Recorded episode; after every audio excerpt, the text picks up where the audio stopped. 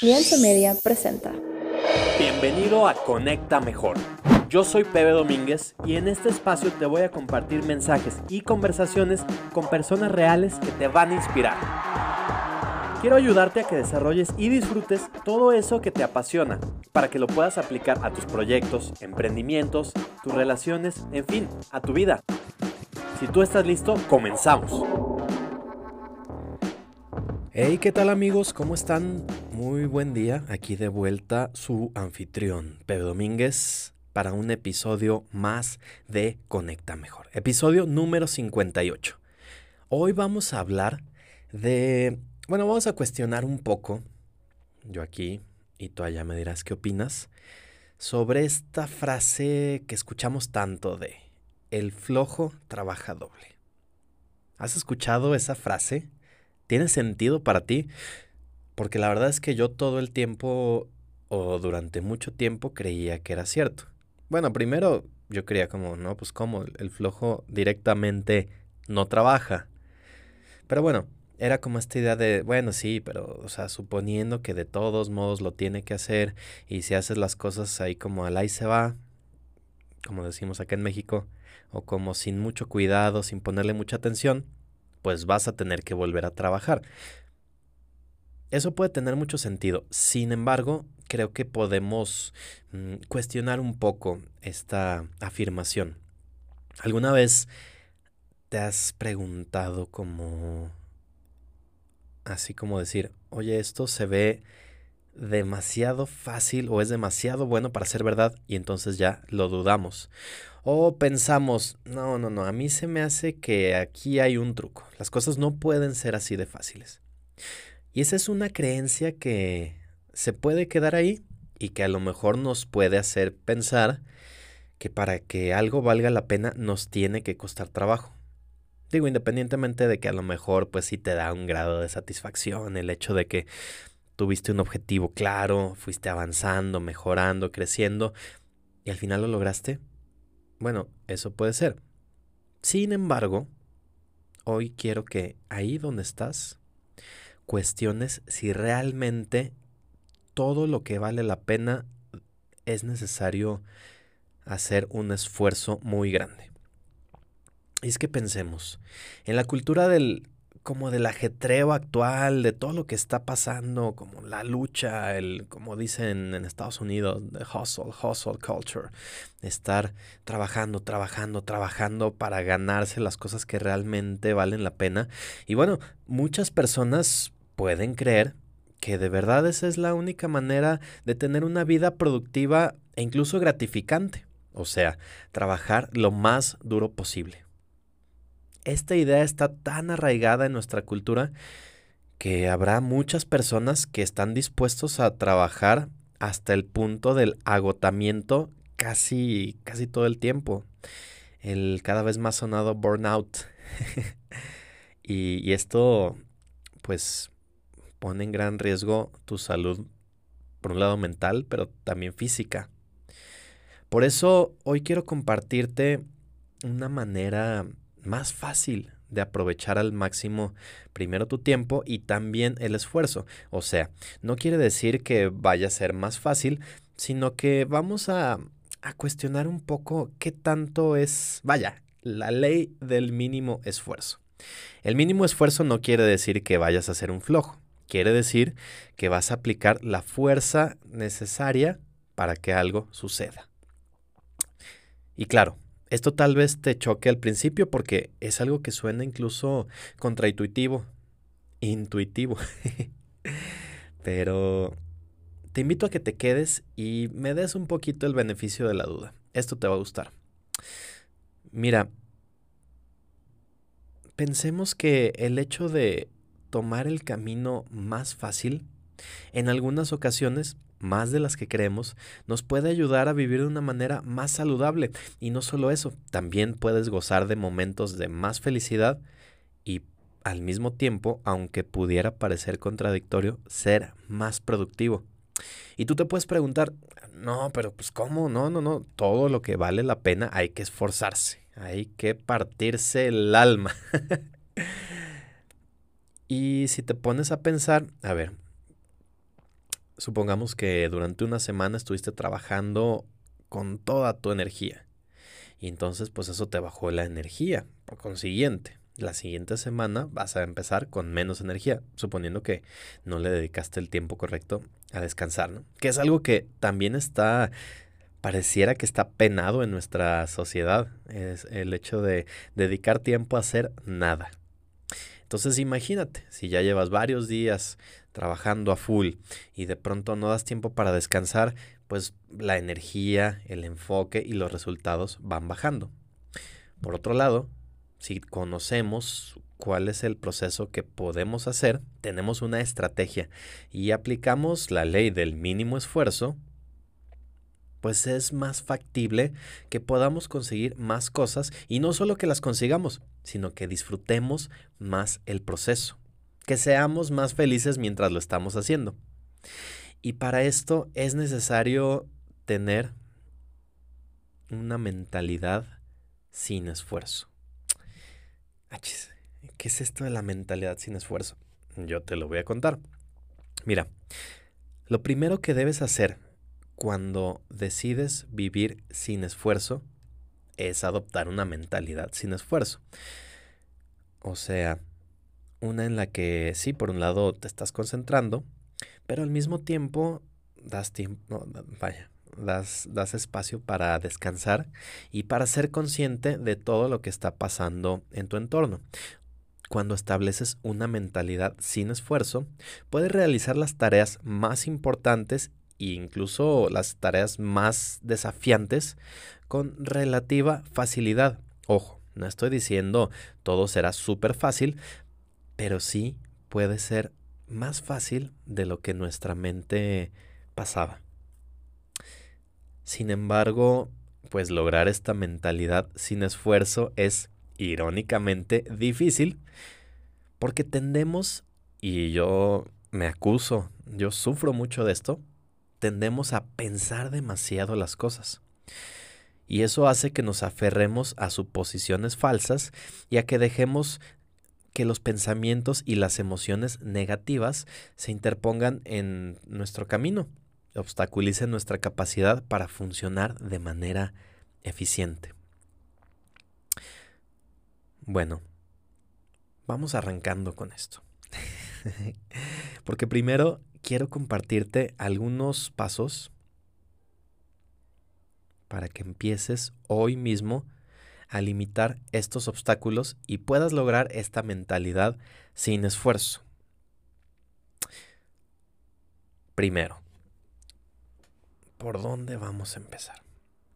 Lo primero que necesitamos entender es, hay, hay que hacernos a la idea de que vamos a abrazar este enfoque al camino fácil. De nuevo, es difícil porque tenemos tan arraigada esa idea de que tenemos que esforzarnos, necesitamos luchar para ganar lo que vale la pena y no necesariamente. No se trata de que vayas a ser una persona floja, perezosa, sino que más bien vas a desarrollar tu ingenio.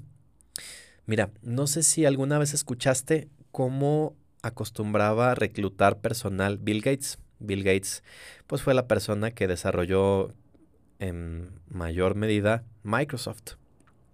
Y una de las cosas que él decía es que él dedicaba el 80% de su tiempo a contratar personas más inteligentes que él. O sea, primero hacía un lado esta mentalidad de no voy a contratar a alguien más inteligente que yo porque luego a lo mejor me intenta engañar. o, o, una cuestión de ego, de decir, no, yo tengo que ser el más inteligente y que todos lo sepan. Este señor lo que decía es, no, no, no, no. A ver, vamos a contratar personas que son más inteligentes o que tienen mucha más experiencia que yo en áreas estratégicas.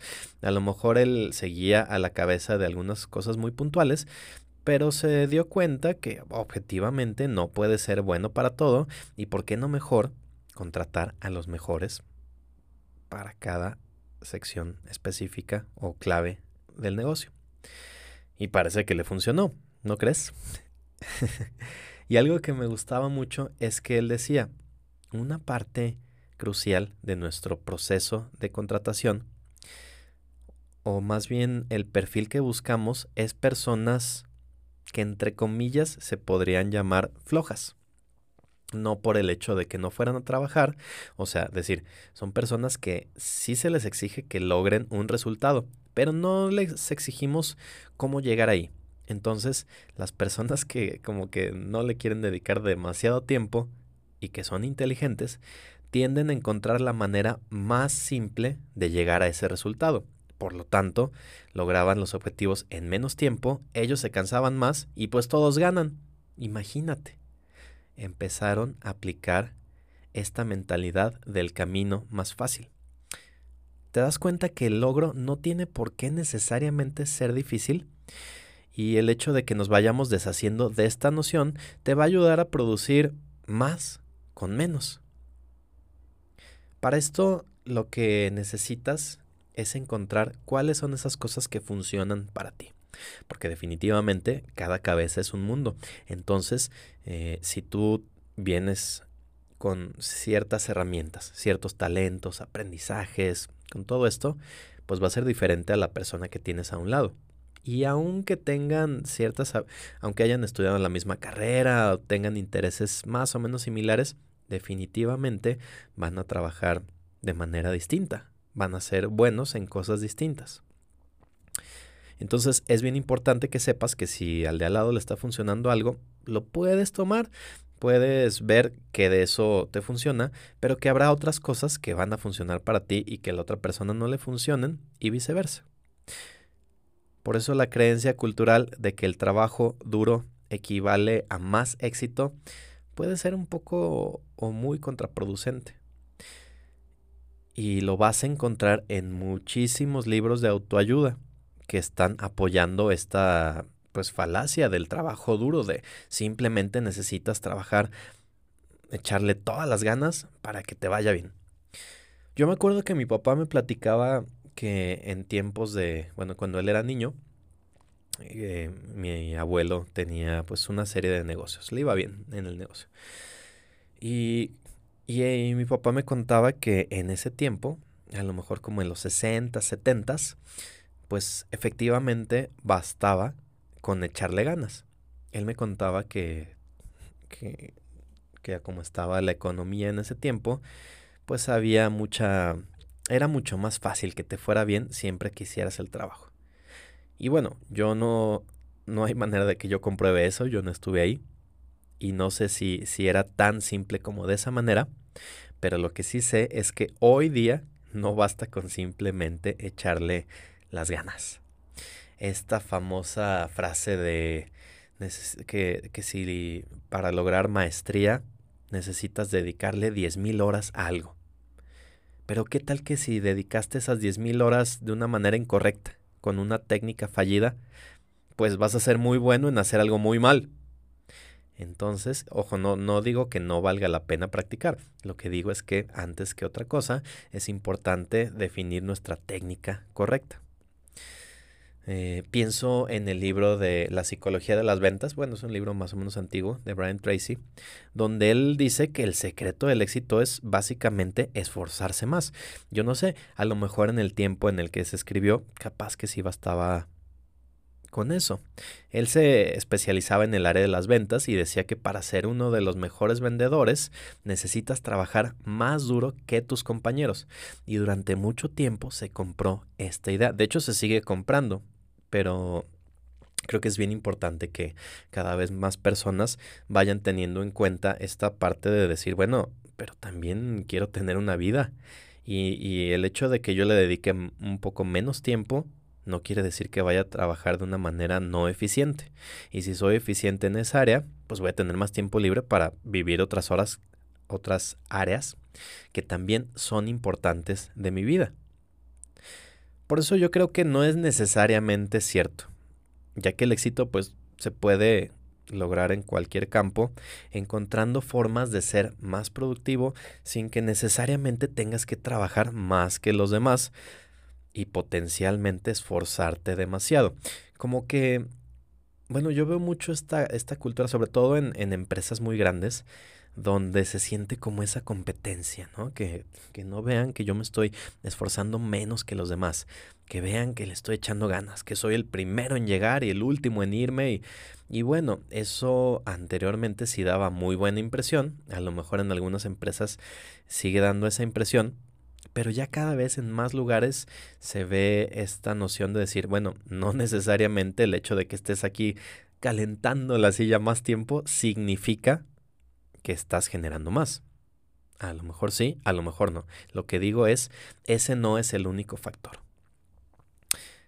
También otro de los motivos por los que las personas caemos en esa falacia de, del trabajo duro es, pues tiene que ver con un sesgo, el sesgo de supervivencia, que es cuando las personas suponemos mm, ideas falsas basadas en el éxito de los sobrevivientes y no en el fracaso de los demás.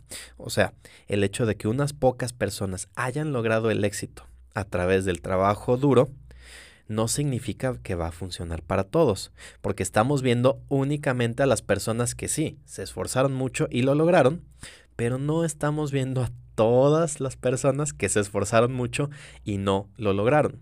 Entonces, esforzarse mucho puede ayudar, pero no es el único factor.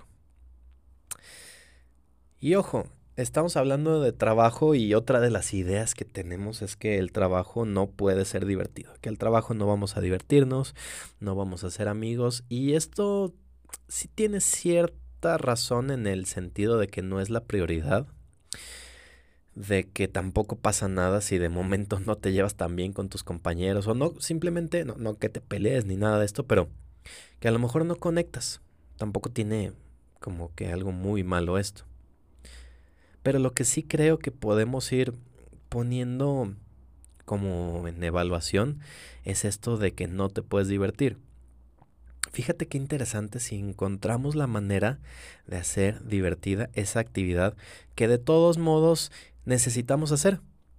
Cuando tú te estás divirtiendo, fíjate en otras actividades, el tiempo vuela y parece que tienes energía casi que infinita, ¿no? Ni siquiera te das cuenta de cuánto te esforzaste. Entonces, en lugar de, de que aprendamos a soportar todas esas tareas, ¿qué tal si encontramos formas en las que los puedes disfrutar?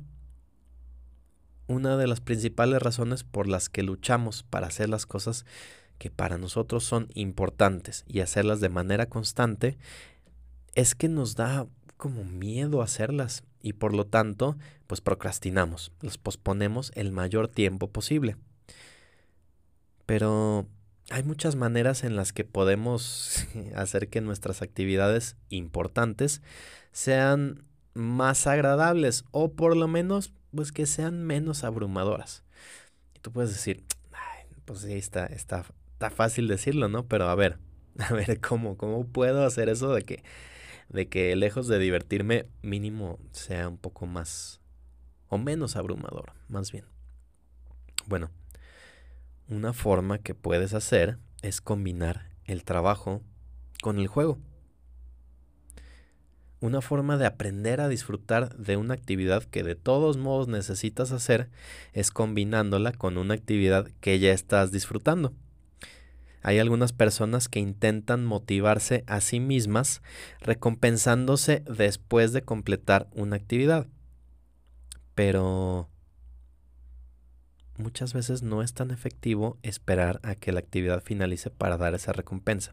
Sí, podemos hablar de estas teorías de, de aprender a, aguantar la gratificación inmediata y, y, y seguir, avanzar y podemos pensar en el ejemplo, en el experimento de estos niños que los ponían ahí frente en una mesa con, con bombones en la mesa y les decían que se esperaran y no los comieran. Y era una manera de evaluar quiénes podían atrasar la gratificación inmediata.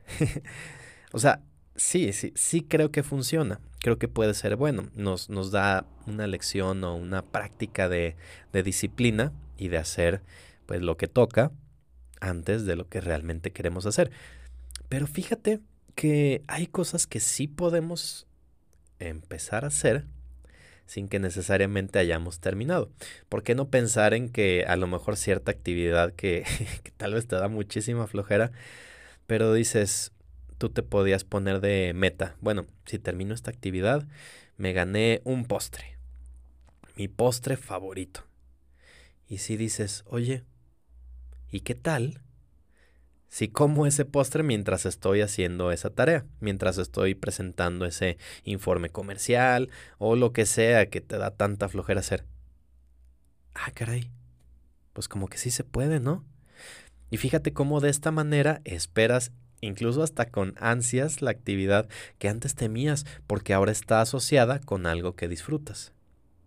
Es bien interesante cómo, cómo funciona este asunto de de no esperar la gratificación o de aguantarla un rato, pero pero después poder seguir y no tener que esperarte hasta el final, sino que lo estás haciendo mientras disfrutas algo más. Piénsalo.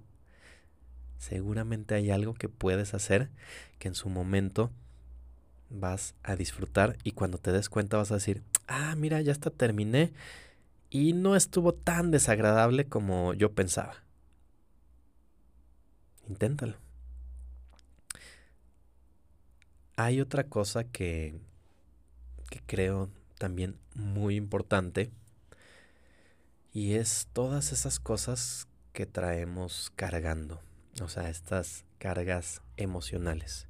Yo creo que, también el hecho de, de por sí estar mm, pues batallando, luchando con sacar adelante un trabajo y aparte traes tu mochila con esos pensamientos negativos, con esas cosas que no te han agradado, esas cosas complicadas que estás viviendo y todo esto, pues la mochila se va haciendo más y más y más pesada. No te ayuda. Las tendencias cognitivas pueden tener un gran impacto en la capacidad para trabajar y, y pues te podrían estar limitando a trabajar sin esfuerzo. Pues imagínate que estás forzando más la máquina. Entonces, si deseas aprovechar al máximo no solo el tiempo, sino también la energía, que es otro factor muy importante que constantemente hacemos a un lado, pues es necesario que vayamos dejando de lado las emociones negativas emociones como puede ser el miedo o la ira y empezar por otro lado a combatirla y tú vas a decir, ay, pues cómo, no es tan fácil como decir, tengo miedo, ah, pues no tengas miedo, o estoy enojado, ah, no te enojes. No, sabemos que no es tan fácil. Pero hay una palabra que definitivamente ayuda con esto y es gratitud. Hay que empezar a expresar nuestra gratitud tanto como sea posible.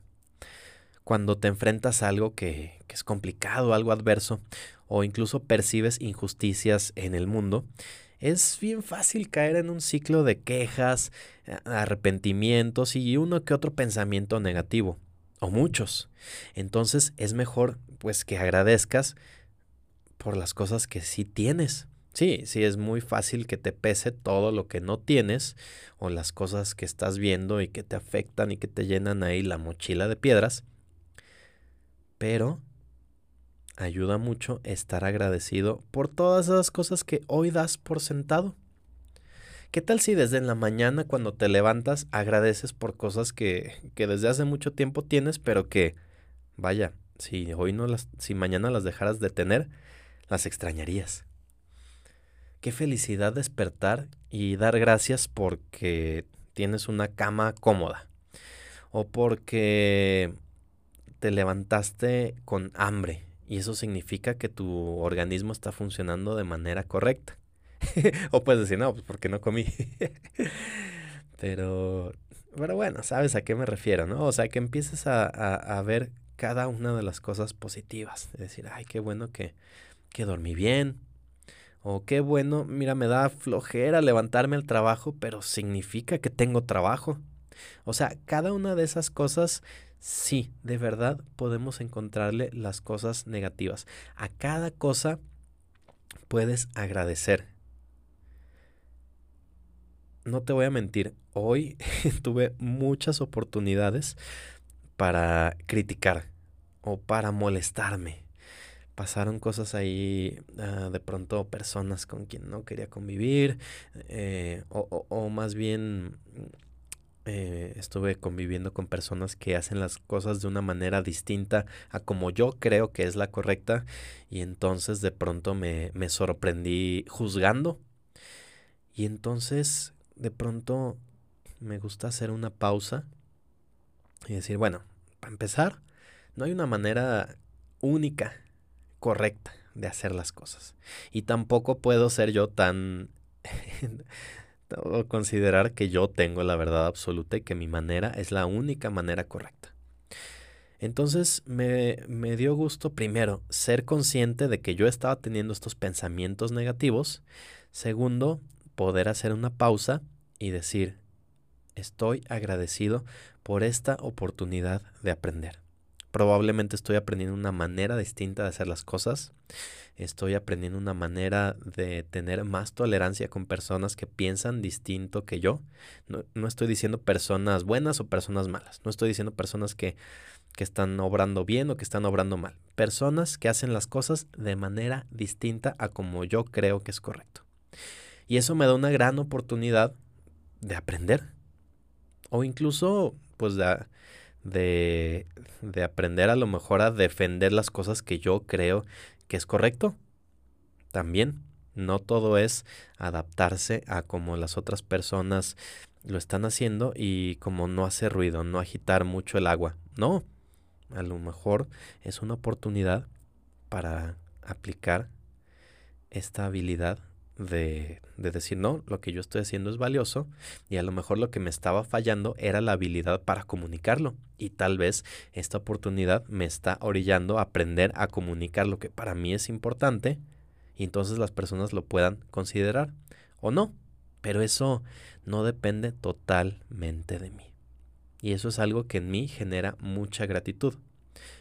Esta gratitud no solo evita que surjan todas esas emociones negativas, sino que también te vas a dar cuenta que promueve múltiples efectos secundarios positivos.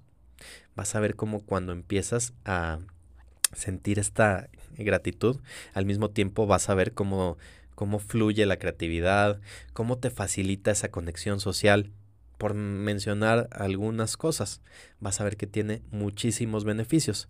Así que cada vez que te encuentres quejándote, intenta reemplazar esa queja con algo por lo que estés agradecido. Vas a ver que eventualmente esta práctica te va a ayudar a fomentar una actitud mucho más positiva hacia el mundo que te rodea. Pensar esta frase. Y esta, yo creo que la, la escribo cada que puedo o la repito cada que puedo. Gracias por esta oportunidad que la vida me está dando para mejorar.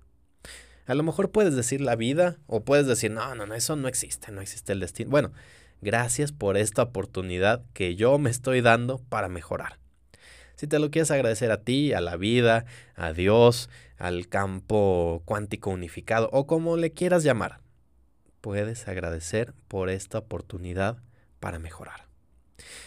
Y yo creo que una vez que hemos desarrollado estas habilidades como puede ser la empatía, va a ser mucho más fácil que desarrollemos algunas otras, como puede ser esa habilidad para incluso cosas tan importantes como aprender a perdonar, porque todas esas cosas que seguimos cargando nos están dificultando cada paso que damos. Yo creo que si por un lado llevamos esta gratitud y al mismo tiempo aprendemos a liberarnos de esas cosas que todavía no perdonamos, pues, pues, como que se va complicando si no lo haces, ¿no? Creo que una de las de las cosas más importantes que he aprendido acerca del perdón es que el perdón es para ti. O sea, imagínate que, eh, no sé, vas manejando en tu carro y, de repente, pues tú vas respetando como son las, las, las leyes de tránsito. Y de repente un carro va pues súper rápido y se te atraviesa, casi chocas, pero si alcanzas a frenar, no pasó nada. Sí te enojaste, pero pues el tipo que iba adelante hasta se rió, ¿no? Y, y hasta te saluda. Ahí quien tiene el problema. Tú puedes decir, no, pues la, la, persona que se me metió, pues por su culpa, si no, nada de esto me arriesgó, arriesgó a todos los demás que venían, a lo mejor venían otras personas en el carro de esa persona, en el tuyo, lo que sea. Y a lo mejor tú estás esperando a que esta persona eh, se te espere y te pida una disculpa y te diga, oye, ¿sabes qué? Sí estuvo mal eso que hice. Y como lo más probable es que eso no pase, pues te vas a ir llevando ese disgusto durante el resto del día, por lo menos un par de horas. Si en cambio dices, pues bueno, ya, pues no estuvo bien, según yo, según lo que para mí es bien, pero lo perdono, lo dejo de cargar. Ahí ya te deja de afectar a ti. ¿Ves cómo el perdón es para ti? No le estás haciendo un favor a la persona, como decir, yo soy tan noble que te perdono. No. Cuando perdonas, dejas de cargar todo eso. Probablemente sea muy difícil, sobre todo al principio, pero te voy a compartir un par de cosas que seguro te van a hacer más fácil este camino. El camino del perdón. Lo primero, primero, primero es que necesitamos meditar en lo que significa la compasión. Porque va a ser muy difícil perdonar a alguien a menos que puedas empatizar con esa situación. Es importante comprender que quien sea que te haya hecho daño probablemente actuó por miedo o estaba lidiando con sus propias dificultades. Cuando aprendemos a entender que, que la compasión no significa tratar a alguien como, como si fuera inferior que tú, sino como alguien que está pasando por cosas que a lo mejor tú no entiendes, pero decides liberar esa carga, pues todo es más fácil. Tú no sabes si esa persona estuvo teniendo un día complicado, cuál es el contexto, cómo está su familia, qué cosas le ha, tocado vivir. Hace un tiempo estaba escuchando un, podcast que, bueno, va muy enfocado como al, al ámbito espiritual y habla de esta parte de dejar de juzgar, de decir, es que tú no puedes juzgar a una persona por, por nada de lo que está haciendo. Piensa que si a ti te hubiera tocado ser esa persona, no actuarías de manera distinta, porque a esa persona le tocó recorrer cierto camino, nacer en cierto lugar, tener ciertas actividades, ciertas conversaciones, pasar por ciertas cosas, y si tú hubieras pasado por exactamente esas mismas cosas, hoy estarías actuando de la misma manera. No, no, no, pero ¿cómo? Sí, porque el hecho de que, de que tú veas como que está haciendo algo incorrecto es porque tú tienes otro contexto que te orilla a ver que eso es incorrecto o que te ayude a, a entender, a, a tú opinar que eso es incorrecto. Pero cuando entiendes que en realidad, pues, qué es correcto, qué es incorrecto, qué es, te ayuda a entender y a tener más compasión. Ojo, esto no quiere decir que te dejes pisotear, que te pasen por encima, no pero que sí te va a ayudar a dejar por lo menos de, de juzgar, entender que, bueno, pues cada persona está pues, teniendo su propia lucha. Y eso te va a permitir, por otro lado, al mismo tiempo concentrarte en ti mismo. Porque sí, pues es bien fácil culpar a los demás, ¿no? en la clásica frase de, ya ves cómo es la gente. y a mí me, me, da mucha risa esa frase de, ya ves cómo es la gente, porque por lo general la utilizamos en un contexto negativo. Nunca decimos así de, ya ves cómo es buena onda la gente, ya ves cómo la gente es bien, bien sabia. Pues no, normalmente hablamos cuando la gente es abusiva, cuando la gente actúa de una manera que pues, según nosotros no es la correcta. O sea, la gente es todo lo que no eres tú y que está actuando de una manera distinta a la que tú opinas. Entonces cuando dejas de, de pensarlo de esa manera y te concentras en ti, te das cuenta que tú eres lo único que realmente puedes controlar. No puedes controlar ni la opinión ni las acciones de los demás. Lo único que puedes controlar es a ti. Entonces, si empiezas a ver las situaciones o las personas que te están incomodando como una oportunidad para crecer de nuevo. Volvemos a la gratitud y vas a dejar de sentir que tú eres el único dueño de la verdad y, y a lo mejor si, si llegas a algún momento asumiendo que toda persona tiene algo que mostrarte, ya sea de manera voluntaria o involuntaria, pues se vuelve mucho más llevadera la experiencia. Y es que a poco no. Normalmente cuando juzgamos es porque entendemos y nosotros estamos seguros de que yo tengo la razón y necesito o necesitan todos saber mi verdad, mi verdad, diría Niurka. O sea, muchas veces nos importa más el hecho de, de tener la razón que de arreglar el problema o de, de, llegar a la verdad o como lo quieras llamar. Entonces ya, ya es cuando dices, bueno, estoy alimentando a mi ego. Es importante que los demás me digan, sí, ya, ya, está bien, tú tenías la razón, un aplauso. Pues no, eso te deja como hasta incómodo, ¿no? O a lo mejor, bueno, si tienes esa necesidad de, de ese reconocimiento, habría que ver por qué. Lo que creo que es importante es que una vez dejas de preocuparte por tener la razón y empiezas a pues a dejar de engañarte, ¿no? Porque eso lo único que hace es que, que guardes rencor. Y es una tendencia que nos orilla a definir las cosas como buenas o malas. Es bueno según quién. A lo mejor es como decir, ok, ¿un cuchillo es bueno o es malo? Pues depende para qué, depende para qué lo uses. Si lo utilizas para partir eh, los ingredientes y preparar una comida muy rica, pues es buenísimo, ¿no? Si lo utilizas para alguna cosa pues un poco más violenta, probablemente no sea tan bueno. Pero ¿qué tal que fue en defensa propia? Ah, bueno, pues ahí sí. ¿Ves cómo todo es bien relativo? Entonces, puede que tenga razón sobre alguna persona o situación. Al final puedes decir, ya ven, yo tenía razón. Pero el hecho de que tú tengas razón o de que la otra persona tenía razón, en realidad no va a cambiar nada. Solo te va a dar ese momento de felicidad espontánea de, ah, una vez más, los demás vieron que yo era el que tenía la razón. ¿Y eso de qué te está sirviendo? Vas a ver que de no mucho.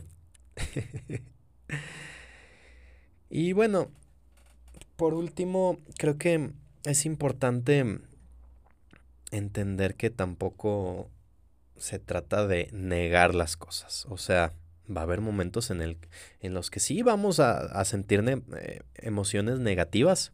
Y no se trata de negarlas, de decir, o sea, por ejemplo, cuando hablamos de hacer meditación, no, no se trata de decir bloquear pensamientos y, y que no haya ningún pensamiento. No. A como yo lo entiendo, la meditación es no apegarse a esos pensamientos. Y los pensamientos que llegan ni siquiera todos son tuyos. Entonces a lo mejor algunos los puedes catalogar como buenos, otros como malos. Pero de que van a pasar, van a pasar. Y si intentas reprimirlo, pues, pues ahí se van a quedar. Entonces lo que creo que es importante es dejar que salgan las cosas sin juzgarlas, simplemente observarlas y, y entonces dejar que se vaya, no apegarte a nada de esto. Esa yo es la mejor manera que conozco para deshacerte de alguna emoción negativa. Lo primero, y, y, suena contradictorio, pero lo primero que necesitas hacer es abrazarla. Esto te lo enseña mucho, bueno, las personas que enseñan el mindfulness o este tipo de meditación en el que estás practicando una presencia. O sea, de nuevo no lo estás negando, no lo estás minimizando, estás observando las cosas. Y, y, y, si para eso necesitas gritar, si necesitas golpear una almohada, pues hazlo. Pero que sepas cuándo terminar. Solo asegúrate de que eso no te vaya a hacer daño o que no te vaya a causar más estrés, ya sea a ti o a los demás que estén ahí al lado y que digan, bueno, a esta persona qué le está pasando, ¿no? Una vez que abrazas esta emoción, es momento de que la dejes ir. Y cuando la dejas ir, te vas a dar cuenta que te va haciendo sentir mejor. Por ejemplo, a mí me sirve mucho escribir las cosas.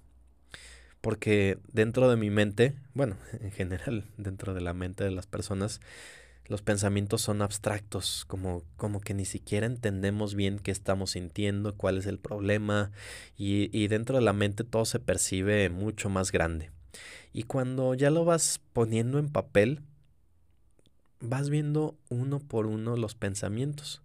No es que empieces uno y luego antes de que termines esa línea de pensamiento llegue a otra y luego otra. No, como lo estás escribiendo, pues solo puedes atender una cosa a la vez. Y entonces lo que sucede con esto es que primero, pues te ordena las, las ideas. Ya que las ves ahí, dices, ok, lo que me está molestando son estas cinco cosas.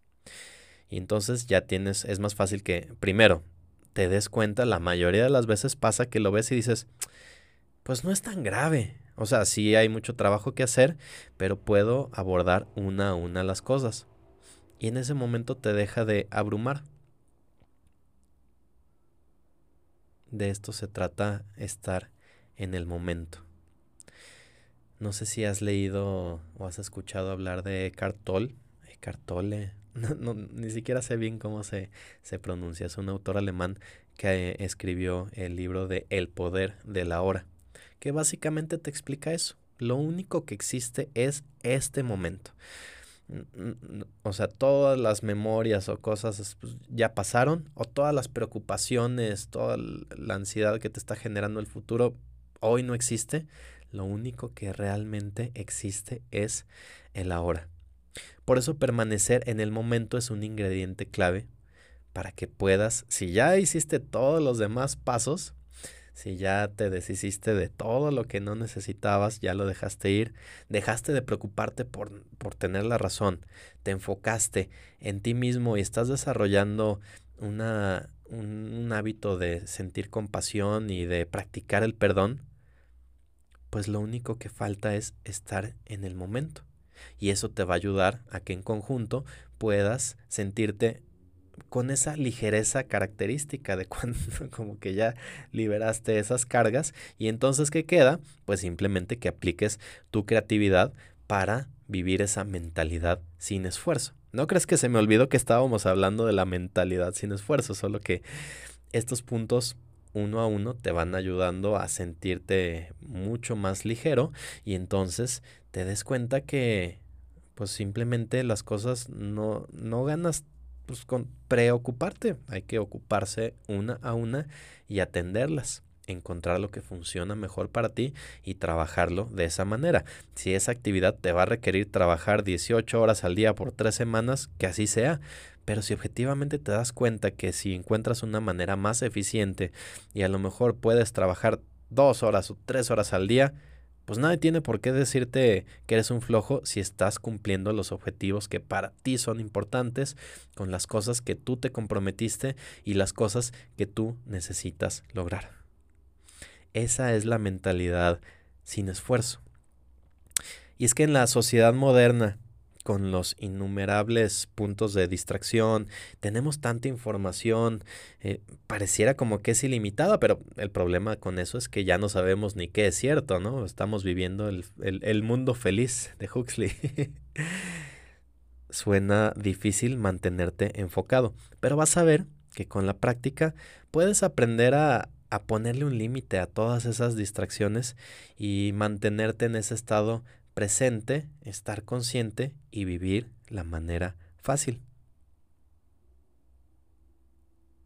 Hay un par de cosas puntuales que, que te van a ayudar a, a, tener esta mentalidad sin esfuerzo. Yo te quiero compartir un, pues parte de mi ritual de todos los días que de alguna manera pues están aplicados en todo esto que te acabo de, de, de contar.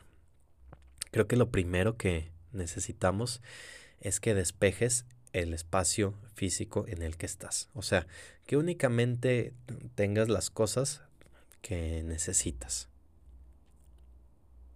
Que puedas encontrar a lo mejor una habitación o algún espacio que para ti sea tranquilo y te tomes un tiempo para ordenarlo. A lo mejor dices, no, no es que no, no tengo tiempo, tengo que empezar ya.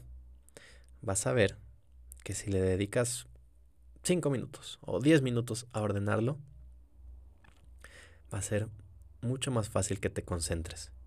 Si aparte puedes despegarte por un rato o incluso apagar tu teléfono, pues qué mejor, ¿no? Tú podrás decir, no, no, pero ¿cómo? Pues todos los mensajes que me llegan.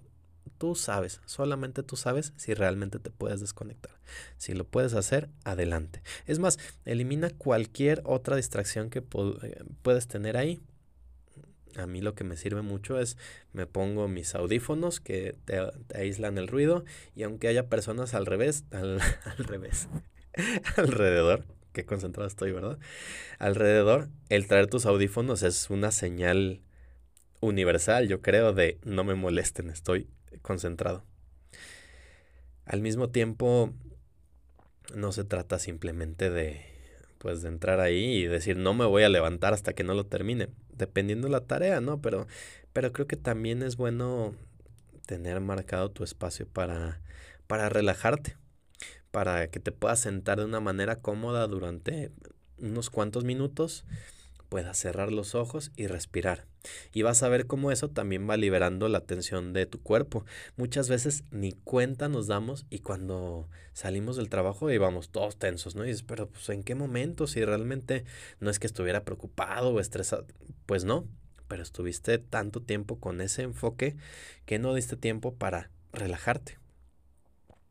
Por eso, volviendo al punto del mindfulness, de la atención plena, es importante que al mismo tiempo cuando nos estamos relajando, ese es el momento perfecto para observar tus pensamientos y dejar que se vaya lo que se tenga que ir y te quedas únicamente con lo que necesitas. Y por último, ya que hiciste todo esto, tener esta palabra presente, gratitud. Que recuerdes cuáles son las cosas por las que agradeces todo lo que estás viviendo. Y no hay cosa pequeña, ¿eh? Puede ser cualquier cosa por la que tú agradeces.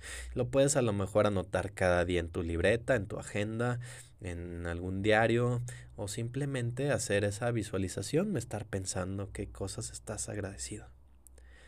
Vas a ver cómo todo esto va a ayudarte a que trabajes de una manera más pues que la disfrutes más, que sea más llevadero, que incluso te vas a dar cuenta que necesitas esforzarte menos y que lo vas a disfrutar más.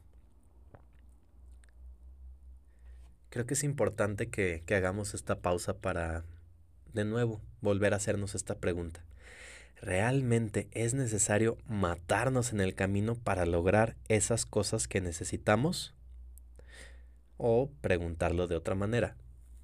¿Solamente esforzarnos basta para que nos vaya bien?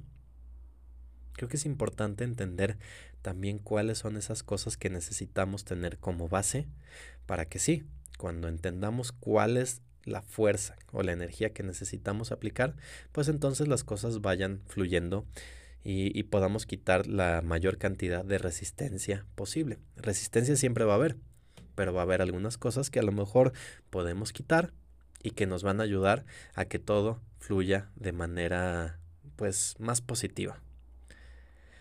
Entonces, pues creo que es buen momento para, para pensar. Vamos a hacer un ejercicio y con esto cierro hoy.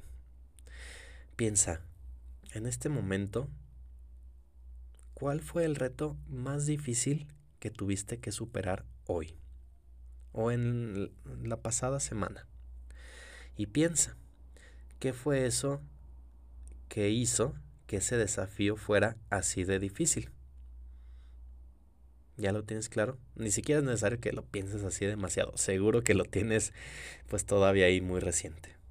Entonces, ya que lo tienes así, puedes pensar, ok, esto podía haberlo hecho de alguna manera podía haber probado algunas cosas antes para que fuera más fácil de manejar antes de atender este asunto. O sea, la situación era evitable o estaba definitivamente fuera de tu control. Si de todos modos necesitabas hacerlo, ¿hay algo que podías haber hecho para prepararte mejor? Y piénsalo, ¿ok? en adelante qué puedo hacer.